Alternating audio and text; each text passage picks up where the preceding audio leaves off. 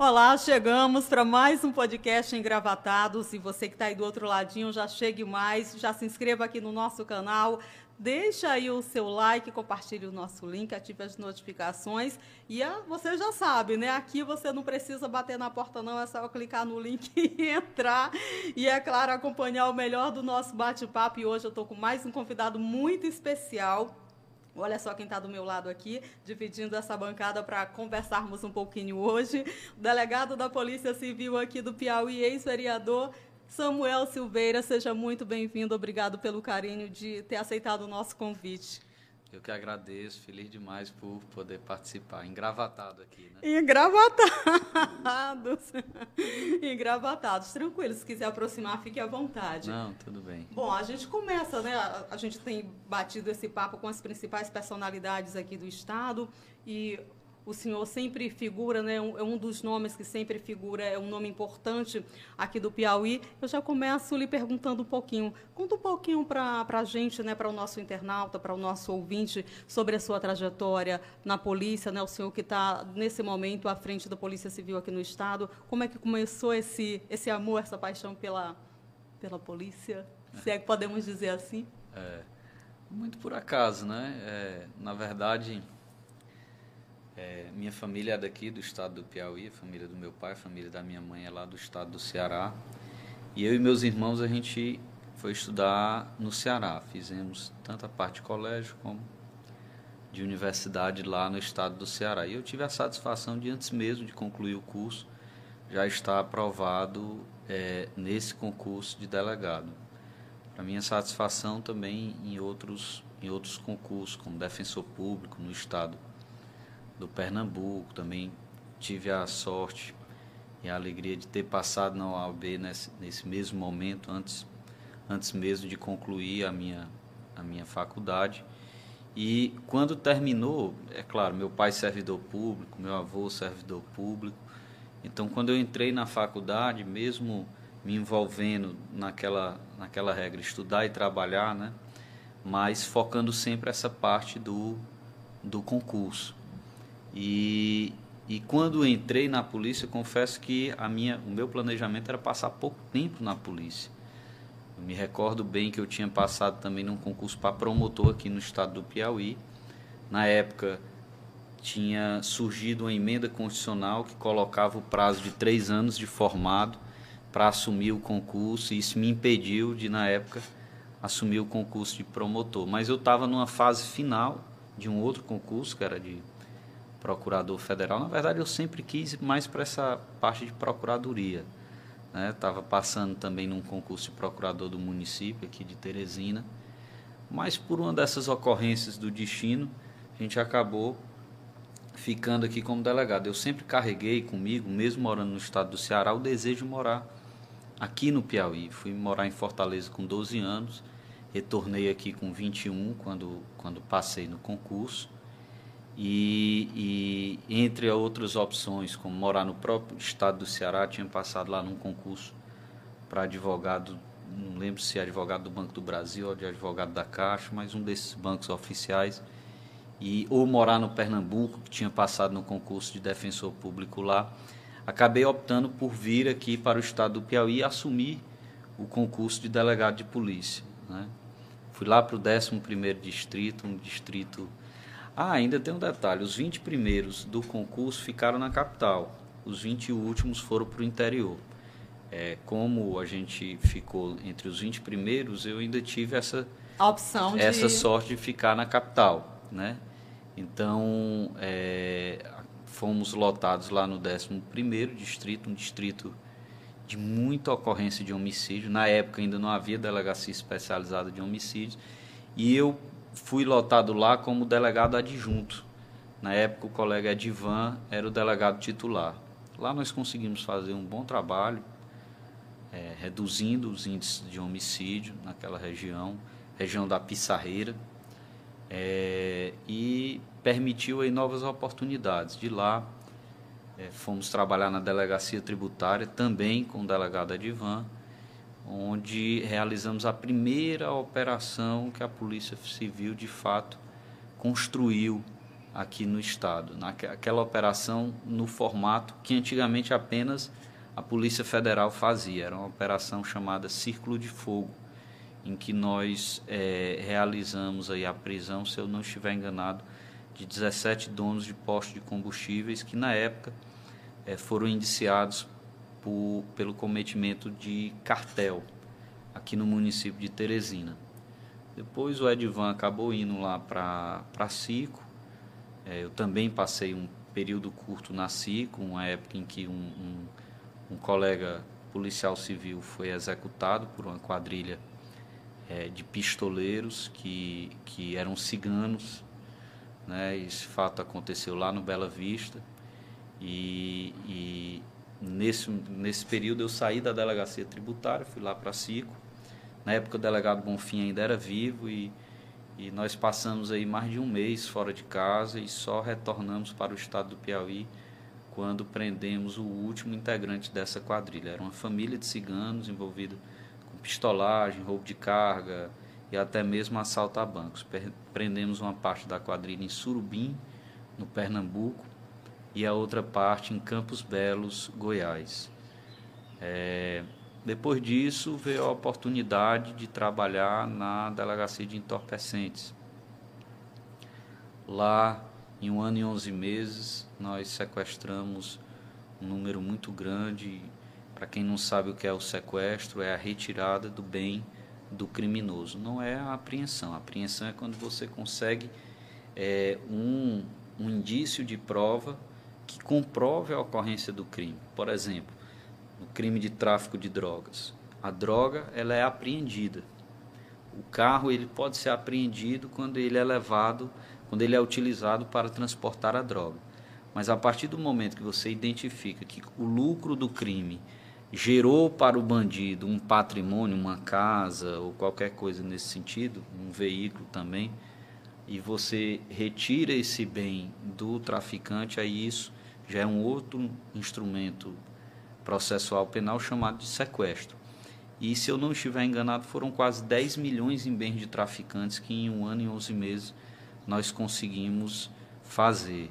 É, inclusive, uma das prisões mais importantes nesse, nessa luta de enfrentamento às drogas foi justamente a da Operação Alcaloides, em que nós prendemos é, traficantes aqui no estado do Piauí, no estado do Goiás, em Brasília, é, no Mato Grosso e também em São Paulo. E o detalhe é que, no início, uma série de advogados patrocinavam a defesa desses traficantes. E, ao final do processo, a partir da retirada desses bens, a Defensoria Pública teve que assumir essa causa. E esse processo foi interessantíssimo, porque ele chegou, inclusive, ao Supremo Tribunal Federal. E uma das vaidades que eu tenho, eu carrego comigo nessa atividade policial, foi ter é, trechos no meu relatório de inquérito policial transcrito é, num julgamento do Supremo Tribunal Federal. Então, para mim, foi uma boa, uma boa vaidade, por assim dizer, é, que eu carrego comigo na minha, na minha Leva vida própria. resto da vida, é, certamente. Exato. E aí depois veio o, o, o convite é, para entrar na política. Num primeiro instante eu recusei, depois foi reiterado esse convite. É, eu tenho uma família que tem uma origem tradicional no interior do estado, lá na cidade de Jaicós, cidade dos meus pais. E eu nunca almejei politicamente nada de uma forma mais próxima. Na verdade, eu sempre tive uma vontade de trabalhar quando me aposentar, talvez morar no interior. Uma e... vidinha mais tranquila, sonhada por muitos. É, e aí morando no interior, talvez me, provavelmente me envolver na política lá de Jaicós. Mas capital é, não. Não, não tinha essa. Até porque tinha um primo nosso. Não tinha, né? É, tinha um primo nosso que, que até então era vereador aqui em Teresina. E aí, mas veio o convite, foi reiterado, até que a gente acabou aceitando e dessa forma fomos candidatos, para minha surpresa é, numa atividade de repressão, nós conseguimos 4 mil, não me lembro mais exatamente, mas mais de 4.300 votos, sendo o 17 mais votado aqui na capital.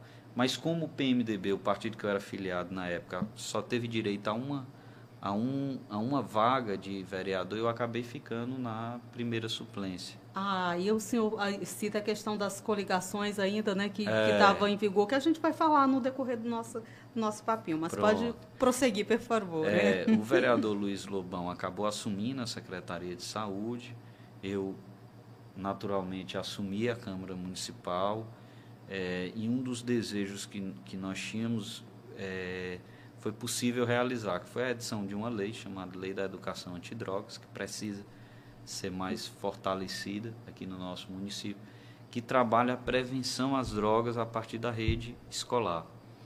É, e isso, é claro, de uma forma transversal. Eu sempre comparo o consumo de drogas com a questão do cigarro. Embora o cigarro seja uma droga lícita. Isso já a partir do momento que o senhor já citou, estava, estava na, na, Câmara, Câmara Municipal. Municipal. É. Então, nós fizemos essa lei colocando como ponto maior de enfrentamento às drogas pelo município a questão da prevenção. Porque muita gente entra para o mundo da droga ou por influência de amigos, ou por degradação familiar, ou por simples curiosidade. E a partir do momento que você tem uma atividade preventiva, como foi feito no cigarro, em que houve uma campanha televisiva e tudo, é claro que isso, é, nos moldes de hoje, não é possível para a droga mas o fato é que uma geração que usava cigarro teve a sucessão de outra que passou a não usar mais o cigarro. Né? E eu acredito que isso muito pela questão da prevenção. É, como é possível isso? A partir das escolas nós fizemos essa lei é, e essa lei ela hoje vigora. É preciso que de fato a partir de que idade as crianças na rede esse, municipal, rede municipal é, então que, é, que é, são atendidas nesse sentido? É, então é importante que, que essa lei realmente seja cumprida e que a educação abrace isso como uma causa. A gente sabe que a, os nossos professores já são extremamente atarefados, mas um tema dessa, dessa magnitude não, não merece ser desprezado. Então, da nossa contribuição existe aí essa lei e, e foi um ponto que importante. Além de, é claro, da, da, da, da discussão, visando sempre o crescimento das comunidades terapêuticas, que foi algo que a gente travou com bastante vigor. Não só a Fazenda da Paz, mas como outras, como a Casa do Oleiro e tantas outras que, que fazem um trabalho de, de reinserção social, de recuperação do dependente químico, um de trabalho acolhimento, necessário, né? trabalho necessário que na época o poder público ainda via com muito preconceito sobretudo a área da saúde. Então, nós fomos uma voz forte. O senhor fala época, mas é recente, é né? Como quem está acompanhando a gente é. agora pensa que faz né, há ah. muito tempo recente, esse, sempre esse tabu, né? Quando a gente para para falar sobre, sobre drogas, sobre né, é, reabilitação, sobre inclusão, muita gente se distancia, outros é. não querem ligar para o problema que é porque é uma situação séria, né? O senhor estava preocupado nesse sentido, recebeu o apoio de todos é, do, dos seus companheiros na Câmara ou apenas dessas instituições que já trabalham? Não, pelo com... contrário, graças a Deus foi foi uma pauta que ecoou com, com bastante generosidade, né? As pessoas sempre acolheram bem. E aí, assim, depois desse momento de fortalecimento das comunidades terapêuticas, a gente acabou, e outros trabalhos que realizamos lá, é, nesse momento já ligado ao prefeito Firmino Filho, fazendo a, a defesa da gestão dele lá na Câmara Municipal. É, e aí o vereador Luiz Lobão voltou para a Câmara para ser presidente da casa. E nesse instante, naturalmente, eu saí, né, voltei para a polícia, fui para a delegacia de homicídios, acredito que fizemos lá também é, um bom trabalho. Depois o prefeito Firmino Filho nos chamou para uma tarefa extremamente complexa. Muitos já haviam tentado e, e não tinham conseguido o êxito. Que eu quero que a gente converse sobre essa tarefa complexa já já, porque eu quero voltar ao ponto aqui início. Por favor, não me deixe esquecer. Não, Esse é o time da nossa tarefa complexa para voltar um pouquinho. O senhor falou muito de educação, do início aí da sua vida, né? A questão de ter passado em vários concursos, de ter tido essa oportunidade que há de convir, nem todas as pessoas no nosso país, aqui no nosso estado, infelizmente, têm essas oportunidades, né, doutor Samuel? Ah, e o senhor teve a opção de escolher entre um concurso e outro, e chegar a passar em vários concursos é um projeto de educação que vem da família, é um projeto de educação que, que tem esse incentivo, que precisa de um apoio. O, o senhor se sente uma pessoa privilegiada por ter tido esse acesso desde cedo? Eu sou grato a Deus demais pela família, pelos meus pais, a forma como é, eles me educaram e educaram meus irmãos, permitiu é, que, esse, que, que, essas, que essas vitórias chegassem. Né? E na hora de decidir por um concurso ou outro, né, o senhor passou em alguns, pesou o, o Piauí por quê? Teresina por quê? Eu sempre gostei daqui do, do estado do Piauí, né? Não sei porque talvez por morei até os 12 anos em Jaicós e, e não sei se por ter novo demais saído daqui mas ficava aquela vontade de sempre voltar, né?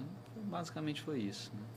E a educação não parou, né? O senhor continua estudando, continua buscando conhecimento para ofertar sempre o melhor serviço para para as pessoas continuo, que você está atendendo continuo, ali. É sempre importante a reciclagem, né? O estudo, qualificação continuada, né? O senhor chegou lá na Câmara, né? Teve um novo presidente que assumiu, retornou para a polícia e como delegado, quais as principais dificuldades, principalmente lá no início, o senhor enfrentou? Jovem, né, assumindo ali uh, um trabalho, por mais que seja uma paixão, um desejo, deve ter tido ali, uh, por mais que tivesse alguém dando apoio, algumas dificuldades. Pode relatar um pouquinho para a gente como foi esse início? Sim, segurança pública é algo bem é, é, colocado de lado no nosso país, né?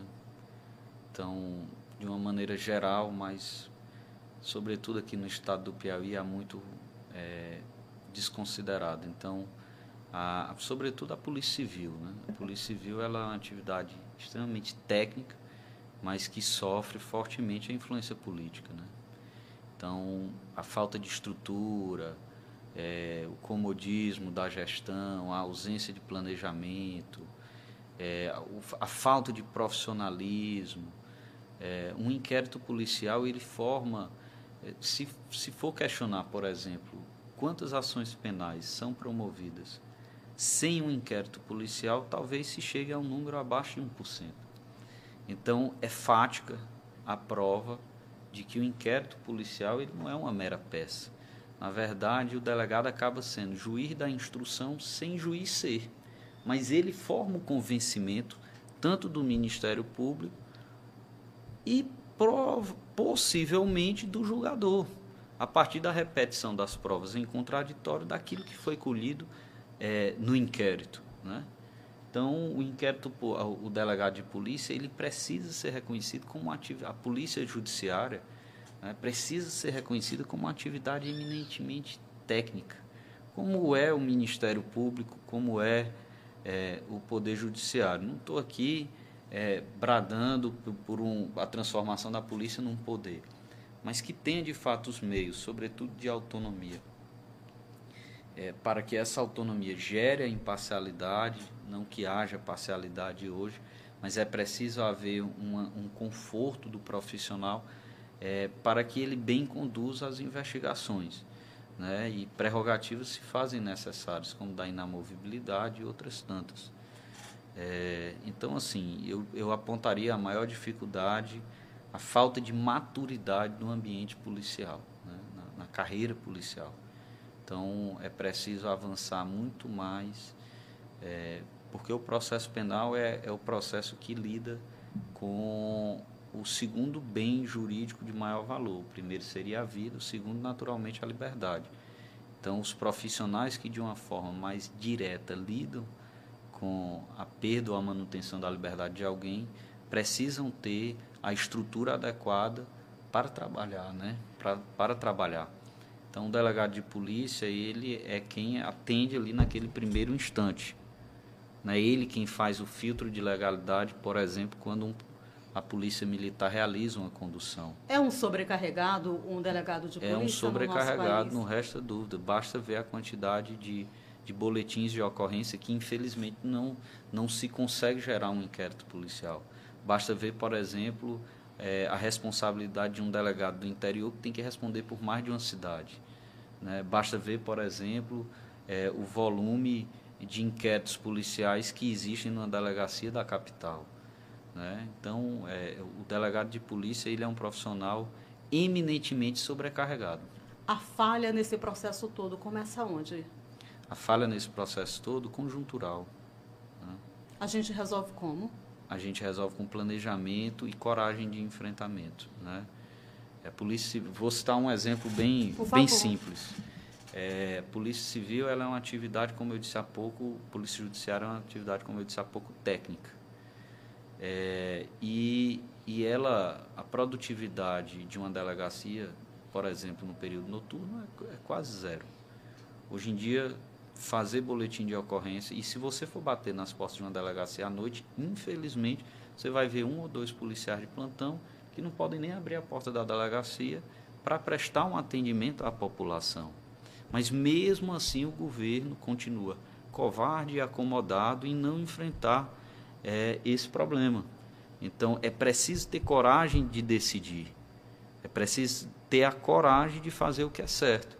Se a produtividade, e eu penso, pelo menos assim aprendi com o prefeito Firmino, que as decisões que envolvem o poder público não se dão pelo querer de A, de B ou de C, mas sim pelo que estatisticamente é comprovado e, e dentro daquilo que a razoabilidade ordena, então, naturalmente, a Polícia Civil ela ganharia muito mais é, alterando o seu sistema de funcionamento ao invés de plantão, salvo algumas, algumas exceções, como, como a central de flagrantes, e trabalhando em regime de expediente.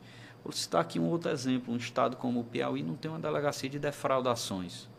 Por exemplo, se você sofrer algum tipo de estelionato, você vai procurar o quê? Uma delegacia de bairro que já é soberbada, que tem um efetivo reduzido, com um delegado que já não sabe, que não tem tempo nem para respirar, e aí? Qual a sua chance? Qual é a sua chance de ter o seu problema resolvido? O que as pessoas querem é isso, ter o seu problema resolvido.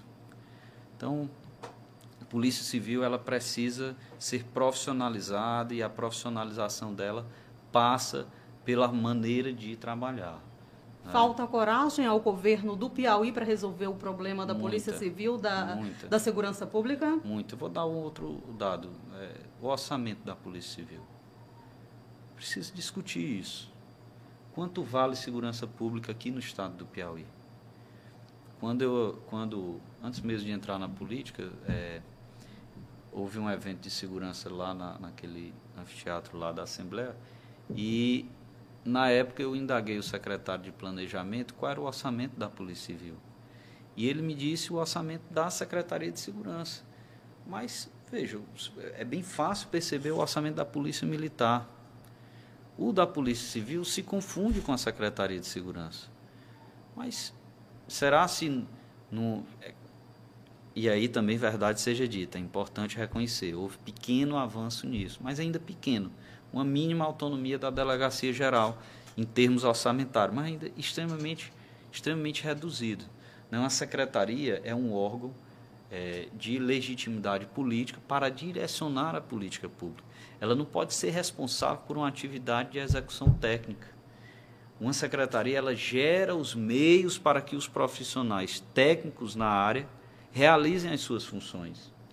Ela não pode é, é, é, fazer gestão de lotação de A, de B, de C, de D. Então, isso tudo passa uma discussão de profissionalização da nossa polícia. Né? Então, é nesse sentido que eu coloco é, a necessidade de você olhar a polícia com outros olhos, um, um olho de gestão e um olho e um olhar não de acomodação, como é o que a gente vê. O problema das facções. As facções até pouco tempo eram negadas. E hoje nossa capital ela é loteada por duas facções. Se você caminhar por qualquer bairro da nossa capital, ou tem lá no, no, nos muros a marca de uma facção ou de outra. E aí? O lixo é para colocar debaixo do tapete? Ou o problema é para se olhar de frente, olho no olho e buscar a solução. Então eu imagino que passe, falte aí uma mão firme, uma mão forte, que tenha a coragem de tomar as decisões necessárias para que a gente tenha um Piauí menos violento. Né? Fizemos isso quando, por exemplo, estivemos na Sencasp e criamos um programa chamado Vila Bairro Segurança, que tinha vários, várias aí, vertentes. Perdão, que aí já é, uma, é, é um momento da, da parte de uma das atividades complexas, interessantes, é, que o ex-prefeito Firmino Filho é, é. direcionou para o senhor. Por favor, a gente continua, a gente pode continuar desse ponto, sim. Pois é, então, veja só, o Vila Bairro Segurança foi uma atividade que nós congregamos Conselho Tutelar, Guarda Municipal, é, Sistema de Trânsito do município e do Estado, Polícia Militar, é, e, de uma maneira ostensiva, fizemos a fiscalização, é claro, como pano de entrada a questão da criança e do adolescente, mas que acabou coibindo uma série de outros, de, de outros é, vertentes que o crime poderia ter. Cito aqui um exemplo. Sim. Na medida que a gente ia e fiscalizava um restaurante e que lá havia um menor de idade consumindo álcool, existia a blitz e essa blitz pegava moto sem placa. E você, cidadão, quando é assaltado, em regra, dois meliantes numa moto, ela tem placa ou ela não tem placa? Ela, em regra, não tem placa. Então, à medida que a gente recolhe esses veículos, a gente dificulta de uma maneira indireta a ocorrência dos delitos. Tanto foi assim que essa, esse foi o único programa no estado do Piauí que teve a, a chancela do Fórum Brasileiro de Segurança, que é uma entidade não governamental, é, garantindo que houve o um aumento da, da sensação de segurança, onde esse projeto foi aplicado, que foram nos 13 bairros que compõem o programa Lagoas do Norte. Né? Então, é preciso ter a coragem de tomar medidas que realmente digam: ó, o poder público está agindo, não é um super-homem para conseguir resolver tudo, mas o que também não dá é para você ver um poder público omisso, de braços cruzados e fazendo sempre mais do mesmo. Porque mais do mesmo vai manter os problemas como estão. Outro dado: há 20 anos atrás nós tínhamos muito mais policiais do que temos hoje. Será se há 20 anos atrás nós tínhamos a mesma quantidade da população que nós temos hoje? É lógico que não população brasileira hoje passa dos 210 milhões então, na medida que, a, que a né? população cresceu, o nosso efetivo diminuiu. E a gente tem uma urbanização maior. Claro, então isso aumenta a sensação de insegurança. Antigamente era difícil até a ocorrência de um delito durante o dia. As pessoas, quando isso começou a acontecer, as pessoas, rapaz, Terezinha está ficando tão perigosa que já estão me assaltando em plena luz do dia. Hoje em dia, quem é que tem coragem de ir com o celular à mostra numa parada de ônibus? Aí, delegado, é uma, uma questão bem delicada, né? Porque quem tem recursos financeiros muda para outro país, né? Por exemplo, vai para a Inglaterra, vai para Portugal, né? Porque pode se ficar com, com a porta aberta até três, quatro da manhã, que você não tem esse tipo de situação. Aqui o senhor destaca, a gente sai na rua com o celular, pode ser o celular mais barato que for, você como assaltado, diz, como diz a história, risco. o dono encontra. E aí? O, por que, que chegamos a esse ponto? Por um conjunto de decisões que se evitou tomar. Acabei de, de citar uma aqui. A falta de reposição de efetivo. Como é que você tem um efetivo menor hoje que há 20 anos atrás? Enquanto todo o país cresce em efetivo, o estado do Piauí é, mantém estagnado ou decrescente a proporção. Do jeito que nasce cidadão, nasce bandido, infelizmente. Mas a reposição do efetivo não acontece. Então, isso é apenas um dos aspectos que faz com que a insegurança, com que a criminalidade se sinta mais à vontade, na certeza que não vai ter o efetivo combate e que dessa maneira não vai é, é, é, ter nenhum problema em cometer crime. Veja só, nós criamos a Guarda Municipal. Essa foi, uma, essa foi a tarefa complexa que eu me referi há pouco. Uhum. Nós criamos a Guarda Municipal. Antes da nossa gestão, essa instituição sequer existia. E é muito mais fácil você aperfeiçoar algo do que você criar algo. Quando você cria, você tem que antever, inclusive, os problemas. Então, há cinco, seis anos atrás, essa instituição que nós deixamos com 400 homens aproximadamente sequer existia. Então veja, é esse déficit de efetivo era ainda maior, porque sequer a guarda municipal existia. E olhe que hoje a guarda municipal faz um excelente trabalho. Faz um excelente trabalho na recuperação de veículos furtados e roubados. É, nós tínhamos estatística que era ano após ano batendo recorde de apreensão de droga, de apreensão de arma. Quando criamos a guarda, e foi muito difícil criar a guarda municipal, e não só criamos a guarda, como fizemos dois concursos, deixamos a fazemos em média 11 cursos de aperfeiçoamento por ano. A quantidade de viaturas que existe hoje ainda foi a quantidade que nós deixamos, o aparelhamento como rádio comunicador que hoje falta, nós deixamos.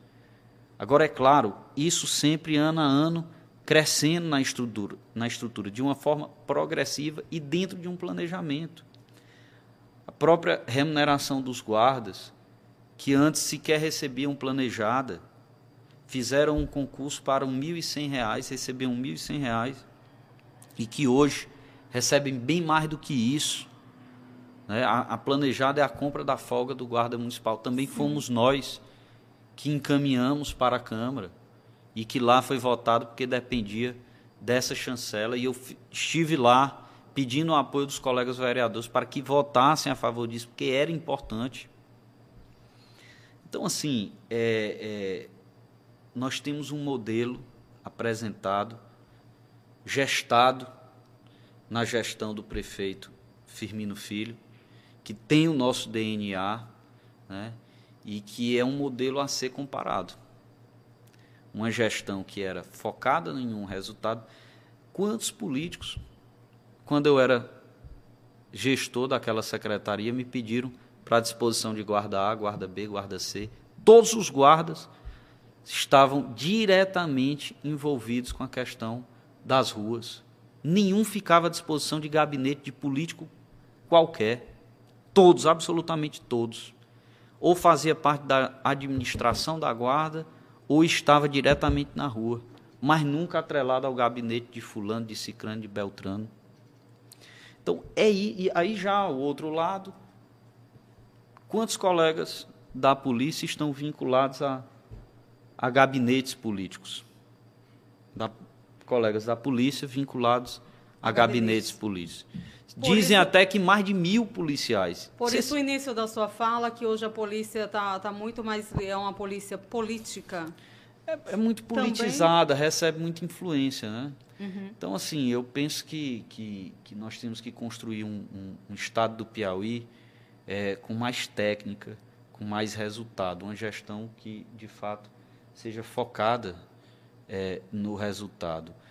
A Guarda Municipal, nós criamos uma regra. Guarda, o Guarda Municipal ele poderia ficar até mesmo, porque a função constitucional era, é a guarda do patrimônio público. Então, ele poderia até mesmo ficar lotado num colégio mas o que, é que a sociedade ganharia com isso? Em ter um guarda parado dentro de um colégio substituindo um agente de portaria. Não, não é lógico isso. Então nós criamos uma regra de lotação do guarda, para que ele também não ficasse feito barata tonta, rodando, rodando e rodando, sem um objetivo, sem um foco.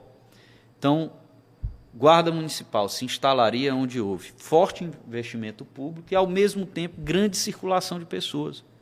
Dessa maneira, nós colocamos nos principais parques da cidade, depois no centro, depois nos terminais, e depois realizando programas é, como um cartão-programa que visitava bairro a bairro, chamamos de ação zoneada na época, as escolas, as unidades básicas de saúde, gerando segurança para o usuário do, servidor, do serviço público e, ao mesmo tempo, do servidor público. Então, é, é, é é algo que, que nós deixamos para a cidade de Teresina. Né? É, é, algo que, que me orgulho em dizer que eu participei da gestão dessa cidade, fui representante das pessoas e não passamos em branco. Eu consigo olhar para trás e encadear rapidamente uma série de melhorias que efetivamente me fazem é, é, dizer que nós conseguimos melhorar a vida do teresinense. Melhoramos a vida do teresinense quando lançamos um programa chamado Teresina em Ação, que atendeu mais de 500 mil teresinenses, levando os mais variados serviços da, da prefeitura aos sábados, nas praças, de uma maneira desburocratizada. Melhoramos a vida do teresinense quando elevamos a qualidade da nossa assistência social, que antes da nossa gestão era apenas a 16 dentre todas as capitais, e deixamos lá a Prefeitura de Teresina como a quarta melhor assistência social em todo o Brasil, e isso num espaço de tempo de apenas quatro anos, pelo índice IDECRAS, que é um índice que mede a qualidade dos nossos CRAs. É, então, enfim, uma série de ações. A nossa defesa civil, que as pessoas sequer sabiam que existia, nós profissionalizamos. Criamos um tridígito unificado, linkando a, a Guarda Municipal com a Defesa Civil os grandes desastres que ocorreram naquela época, rapidamente nós demos respostas. Os venezuelanos que vieram para Teresina e que, num piscar de olhos, estavam em todos os sinais e que fica aqui a cobrança, fica aqui o lembrete, estão voltando para os sinais.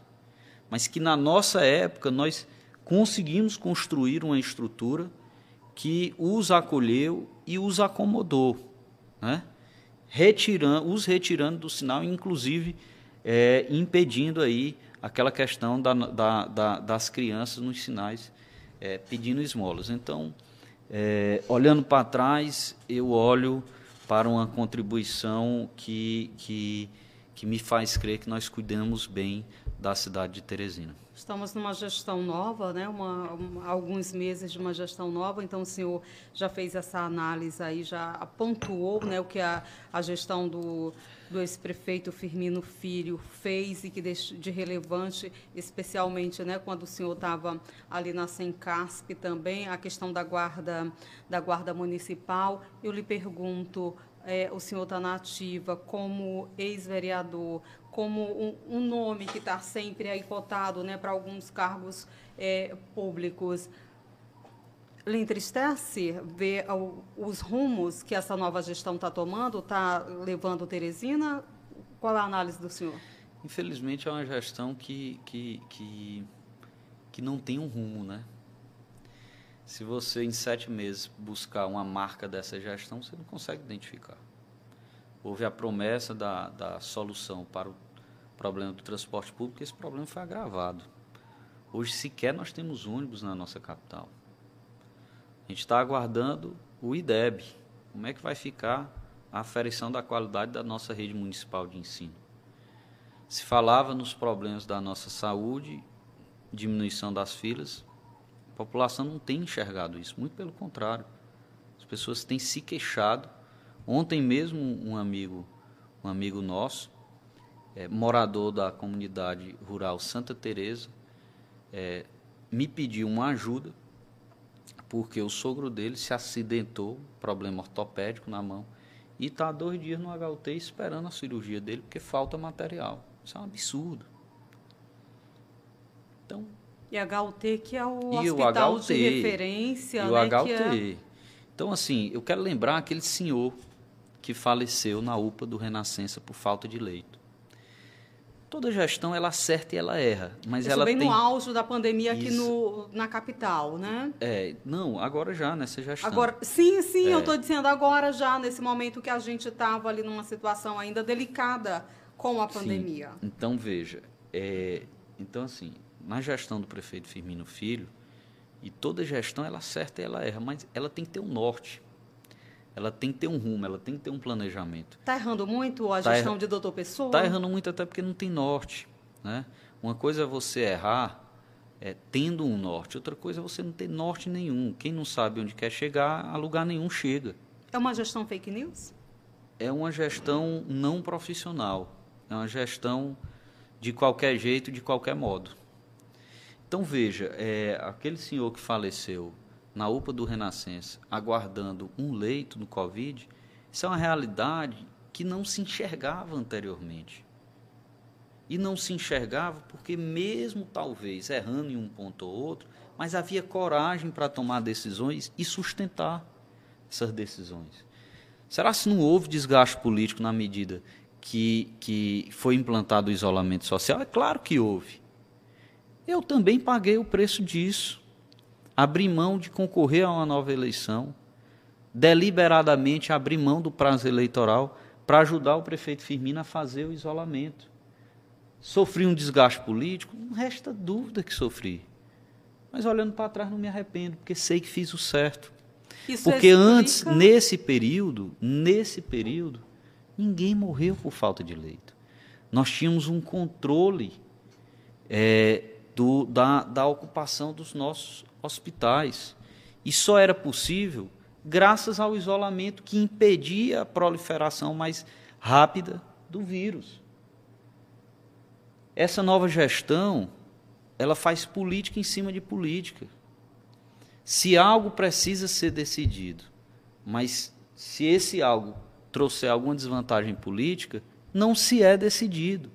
E o meu entender não se faz você pode até fazer política assim, mas gestão pública não se faz assim. Gestão é tomada de decisão. E a tomada de decisão ela tem que ser pautada em questões técnicas e racionais.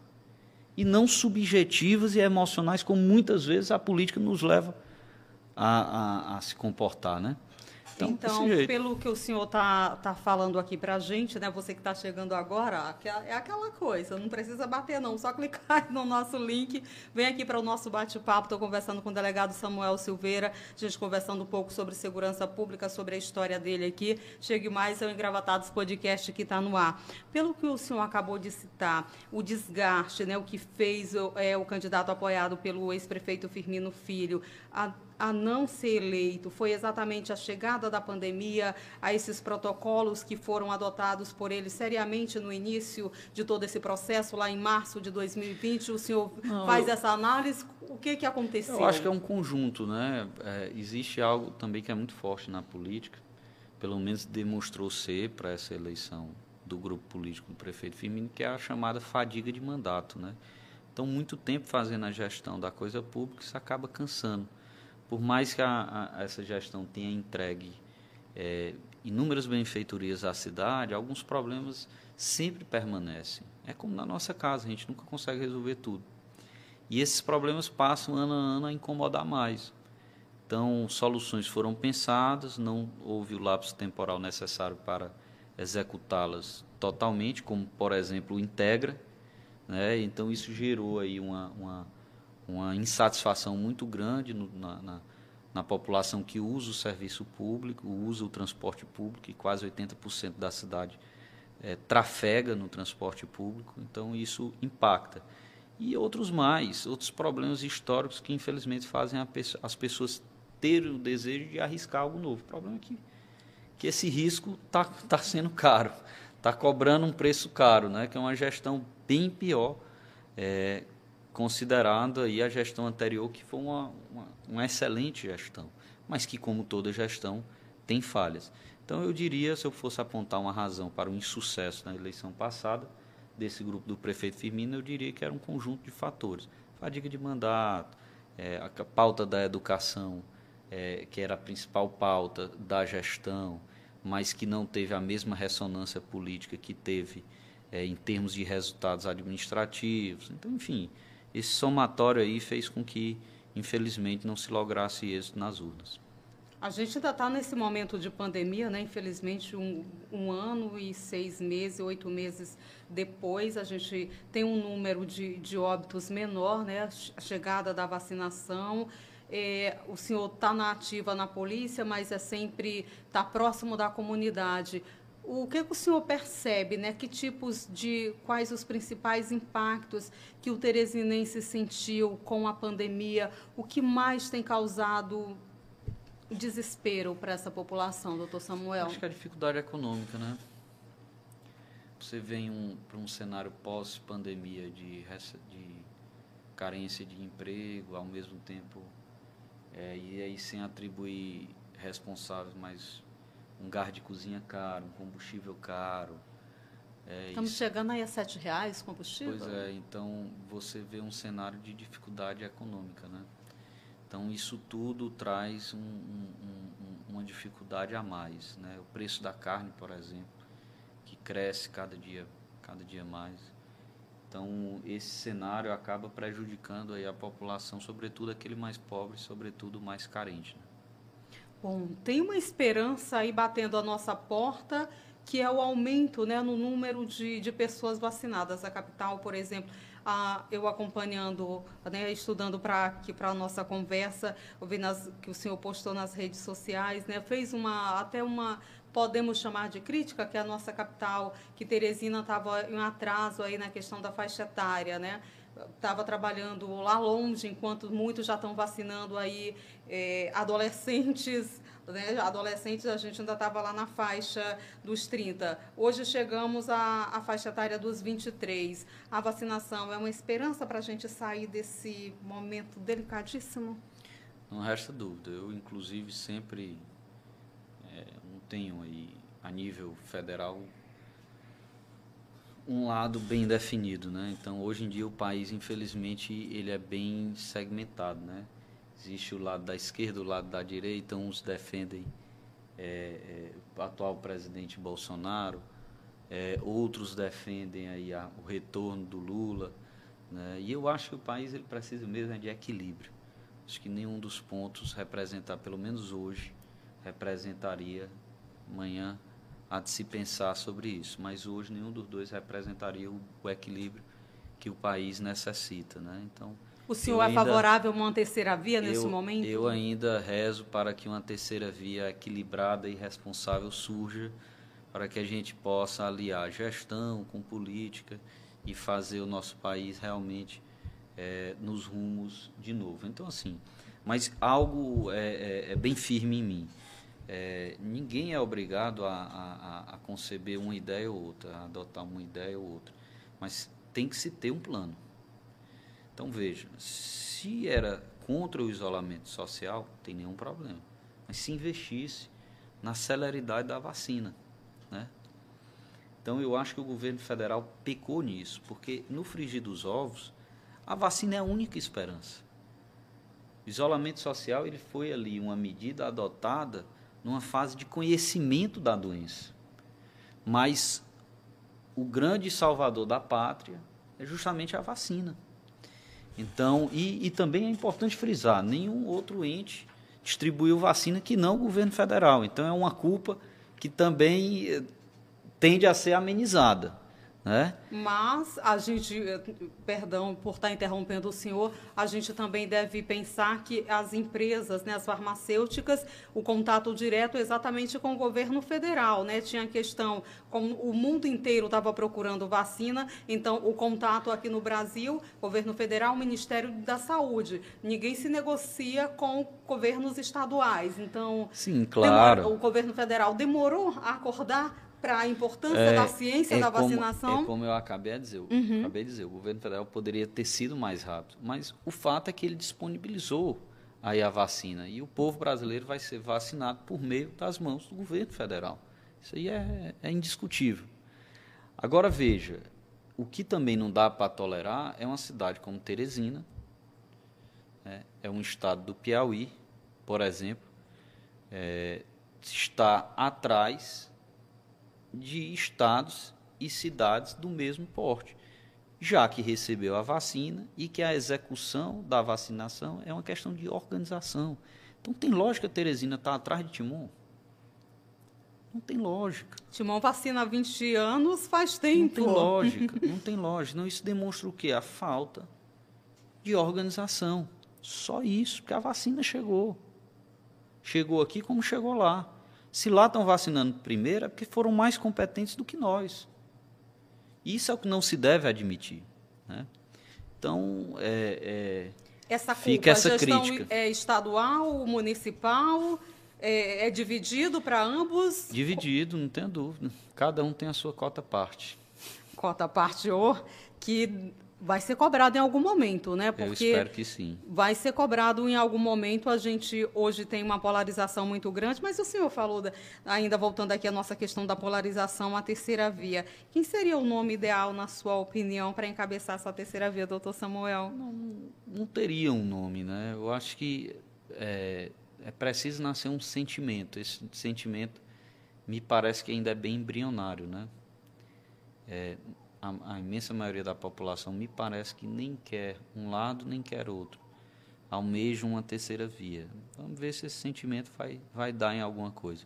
porque senão nós vamos ter que decidir entre um lado e outro, porque alguém vai ter que ocupar esse espaço.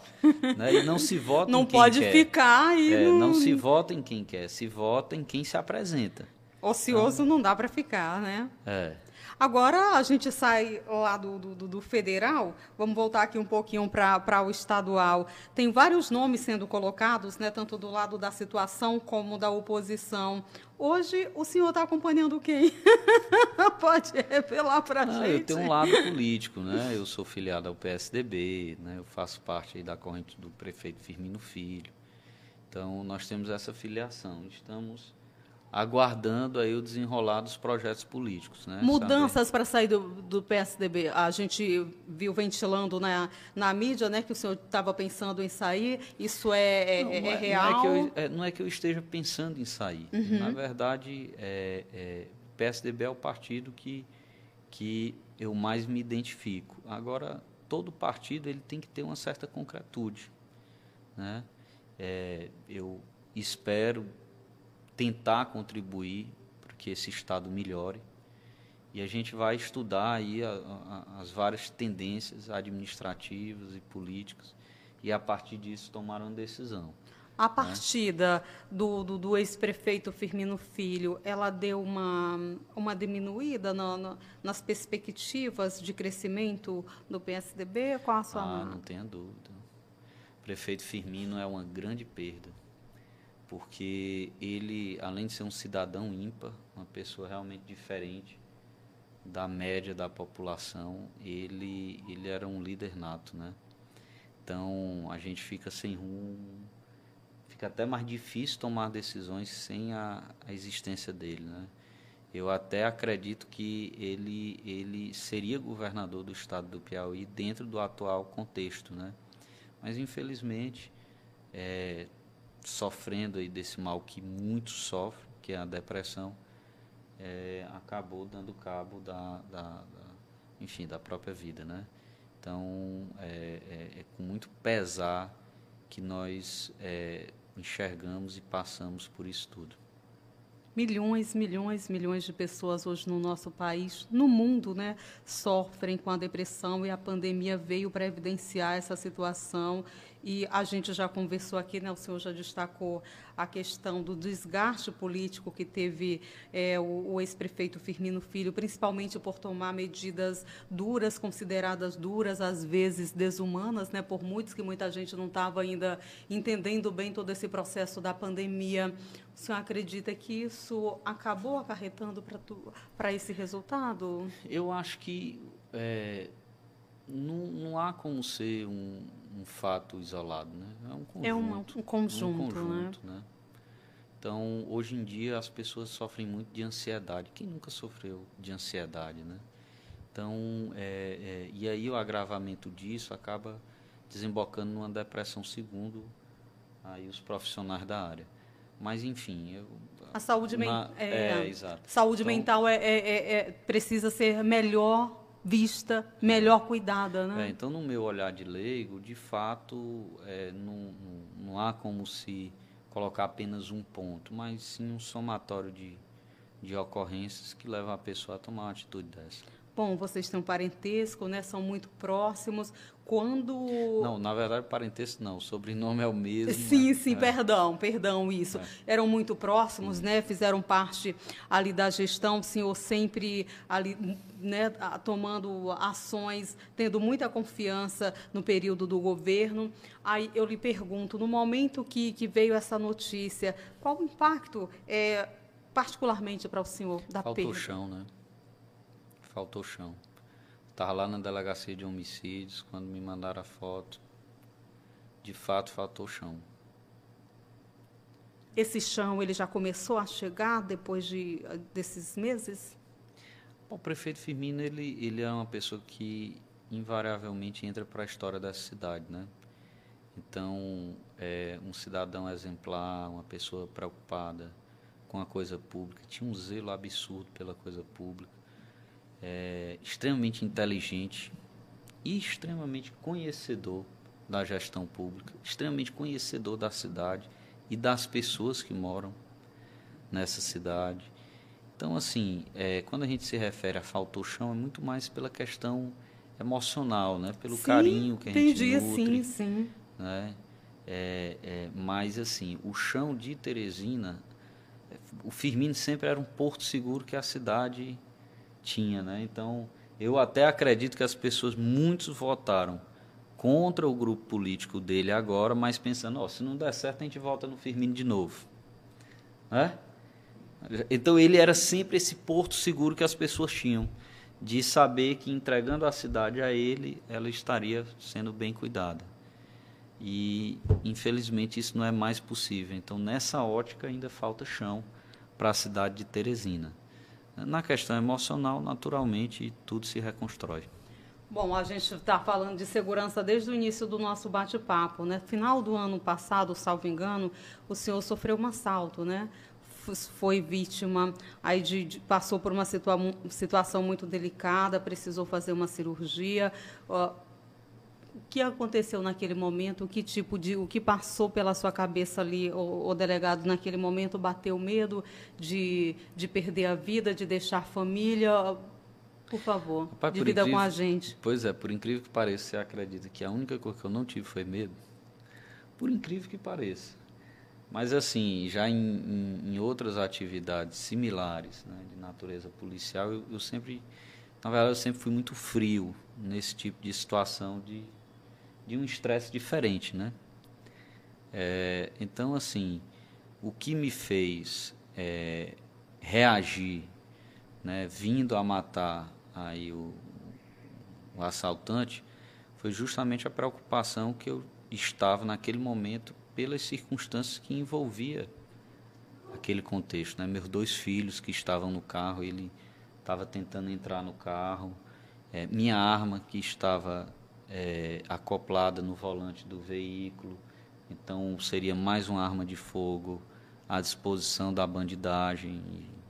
Isso é muito sério. E também pelas técnicas que, naturalmente, por ser um profissional, a gente acaba é, recebendo, no meu julgamento, naquele instante, era um momento propício para, para reagir. Mas o aconselhamento que nós damos é justamente que não se reage.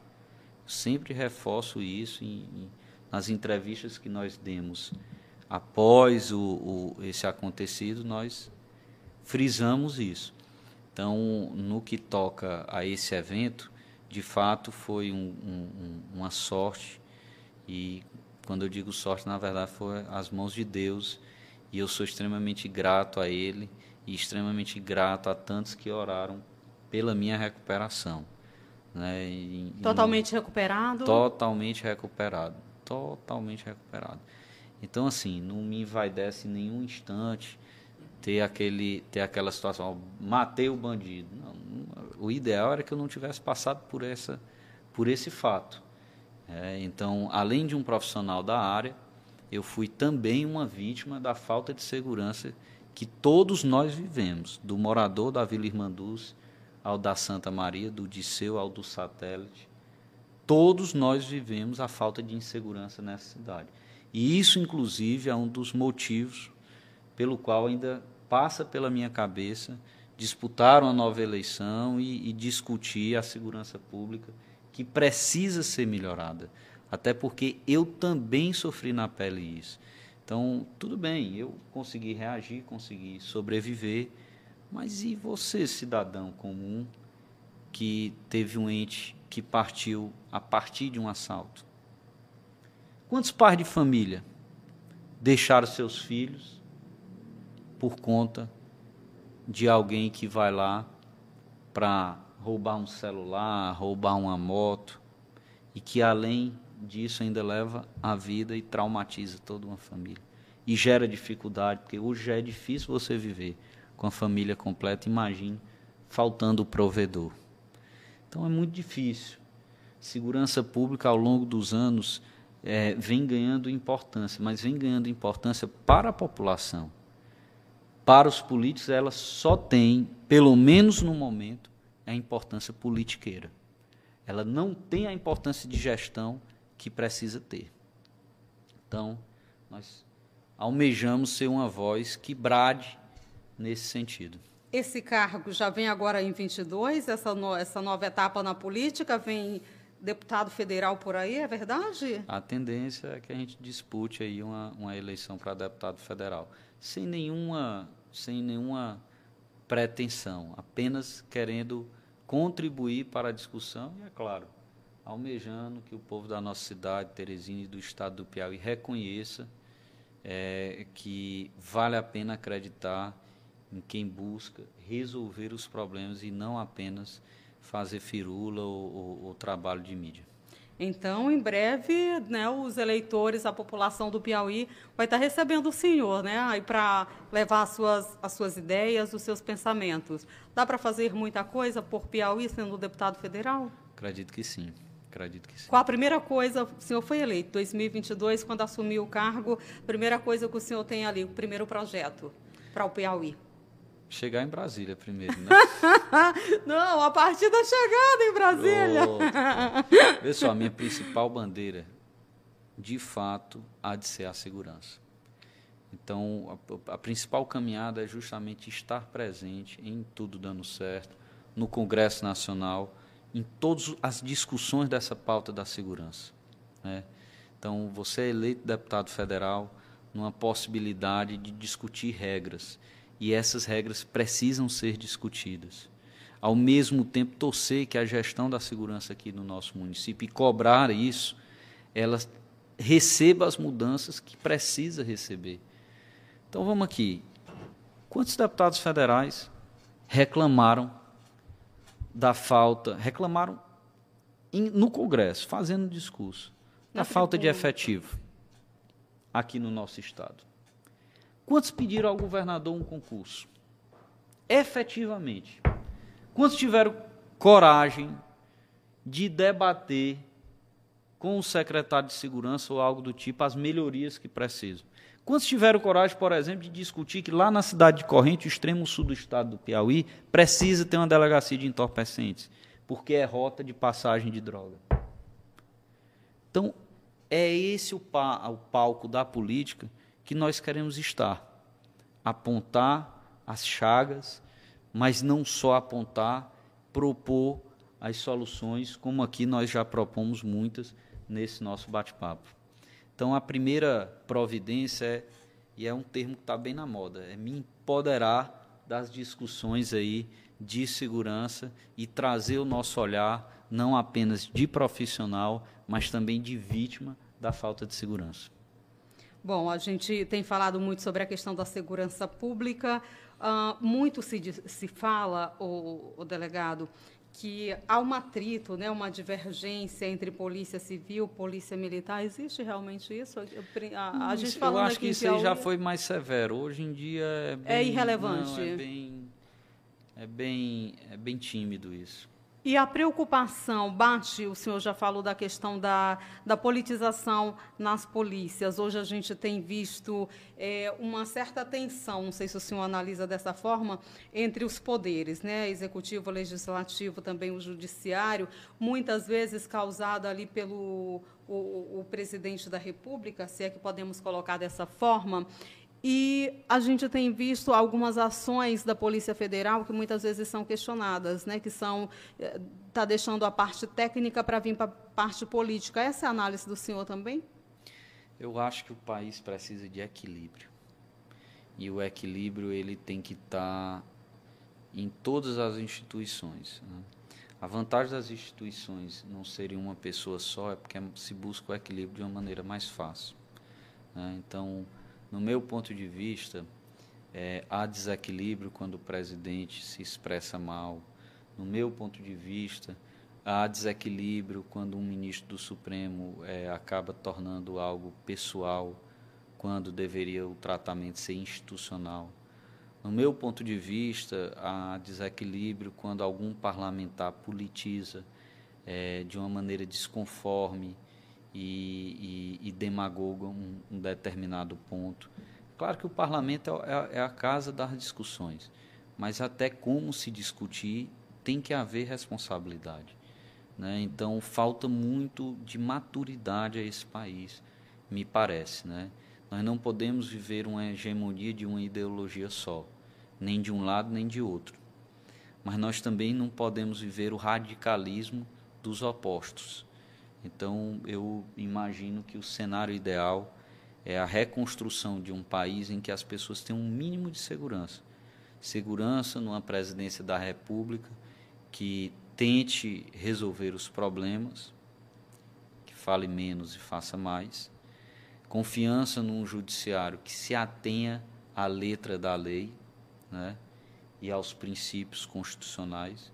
Segurança em um legislativo que possa discutir a política sem tentar nenhum tipo de golpe ou, ou, ou, ou conversão da, da, da verdade em contextos favoráveis a quem defende. Bom, ideologia falta uma para viver, na questão aí do tensionamento dos poderes não existe, né? É, difícil. Bom, a gente está chegando no finalzinho do nosso bate-papo, infelizmente, né? Espero que o senhor tenha gostado aqui no Engravatados Podcast. Mas antes, eu ainda quero voltar um pouquinho, só para a gente finalizar. Lá na, no, no, assalto que o senhor sofreu, o senhor disse que estava com os dois filhos no carro, né? Não sentiu medo. E a reação das crianças? É, o Samuel Filho ele tem 12 anos, né? Então ele percebeu toda, toda a situação. É algo que, que a, até hoje ainda é trabalhado, né? E a Mariana, ela é bem novinha, três anos, então na época nem três anos tinha. Então ela não entendeu muito ali, fica como se fosse fogos de artifício, né? Pelo menos eu, eu rezo para que seja isso. Fica ali na memória, né? É. Espero que não seja nada fique gravado de uma forma traumática, né? Bom, a gente está conversando aqui com o delegado da Polícia Civil, ex-vereador aqui de Teresina, Samuel Silveira, e esse é o seu Engravatados Podcast. Só para a gente finalizar de verdade, como resolver os problemas das facções aqui no Piauí, e especialmente na capital? Ação de verdade. Essa ação de verdade seria?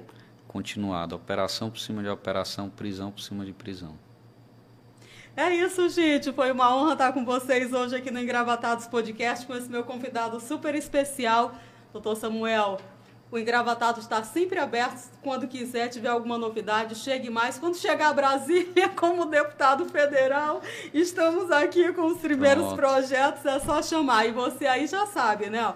Se inscreva no nosso canal, deixe o seu like, compartilhe aqui o nosso link. E não precisa bater na porta, não. É só chegar e entrar. Sua mensagem, por favor. Não só agradecer, parabenizar aqui o trabalho de vocês e dizer que é uma alegria participar. Feliz demais por por de uma maneira tão à vontade a gente conversar sobre sobre a nossa história e também sobre aquilo que a gente pensa. Obrigado pela oportunidade. Nós é que agradecemos. Tchau, tchau. Até a próxima semana. Ó. Sempre um convidado e muito assunto legal.